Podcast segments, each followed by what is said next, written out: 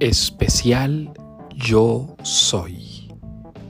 Hermanos y hermanas, este nuevo año civil comienza con la presencia misma de Dios en nuestra vida.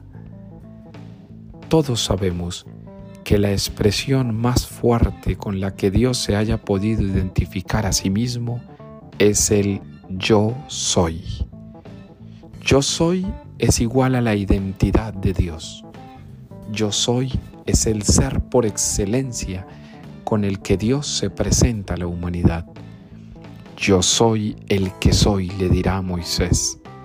Yo soy el Hijo de Dios, expresión que escandalizará a judíos y fariseos. Yo soy. Y Jesús en varias ocasiones en los evangelios se va a presentar con el yo soy. Este yo soy es el itinerario de la vida.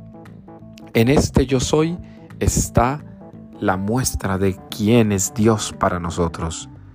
Con este yo soy, cada uno podrá identificarse. Desde el yo soy, cada uno puede entonces ser como Dios.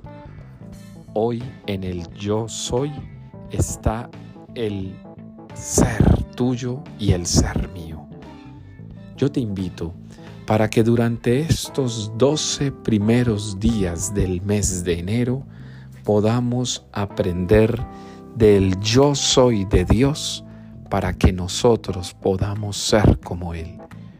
La meta única de Dios es la deificación, es decir, que nosotros podamos divinizarnos, que nuestra humanidad se pueda exaltar a la misma vida de Dios.